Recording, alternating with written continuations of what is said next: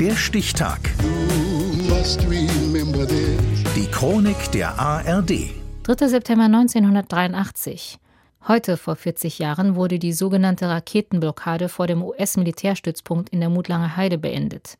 Florian Bensch. Im Oktober 1983 verabschiedet der Bundestag die Stationierung von 108 mit atomaren Sprengköpfen versehenen Pershing-2-Raketen im US-Militärstützpunkt Mutlange Heide in Baden-Württemberg. Mit Ja haben gestimmt 286, mit Nein haben gestimmt 226.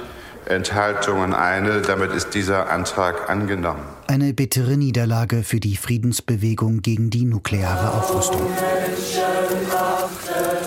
50 Tage zuvor, der 1. September 1983. Demonstrierende blockieren die Einfahrtstore zum US-Fluggelände in Muttlangen.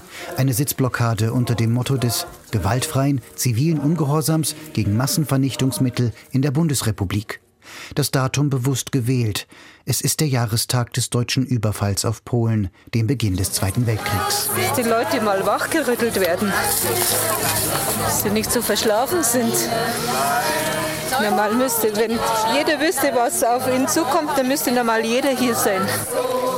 Unter den rund 4000 Demonstrierenden Studentinnen und Studenten, Richter und Staatsanwälte, hunderte Mütter mit ihren Kindern sowie über 100 prominente Gesichter. Heinrich Böll ist dort und Günter Grass, Erhard Eppler und Oskar Lafontaine.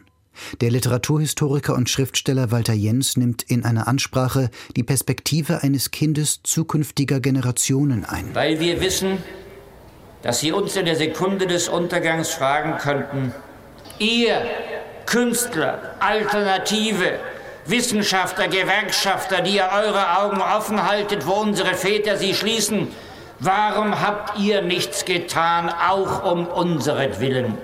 Warum habt ihr geduldet, dass das Rechnen in Millionen begriffen so viel und die Vorstellung der Todesqual und endlich vieler Einzelner nichts galt? Es bilden sich singende Menschenketten. Ein Muttlanger Bürger stellt den Demonstrierenden eine Scheune mit Telefonen zur Verfügung.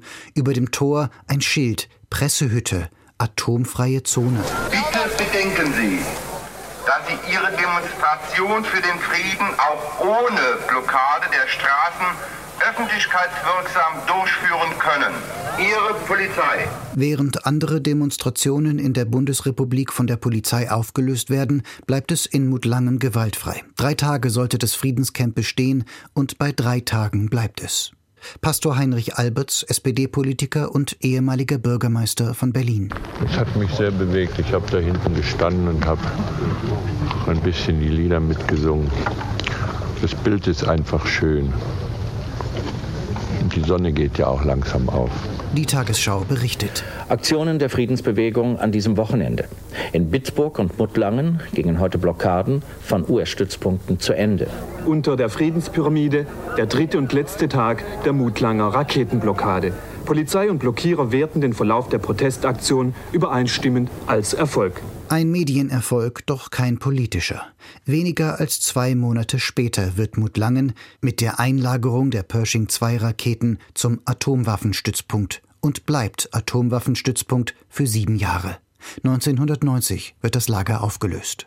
Der 3. September 1983 der letzte Tag der Blockade von Mutlangen gilt als einer der Höhepunkte der Friedensbewegung gegen die nukleare Aufrüstung in der Bundesrepublik. Heute vor 40 Jahren. Der Stichtag. Die Chronik von ARD und Deutschlandfunk Kultur. Produziert von Radio Bremen.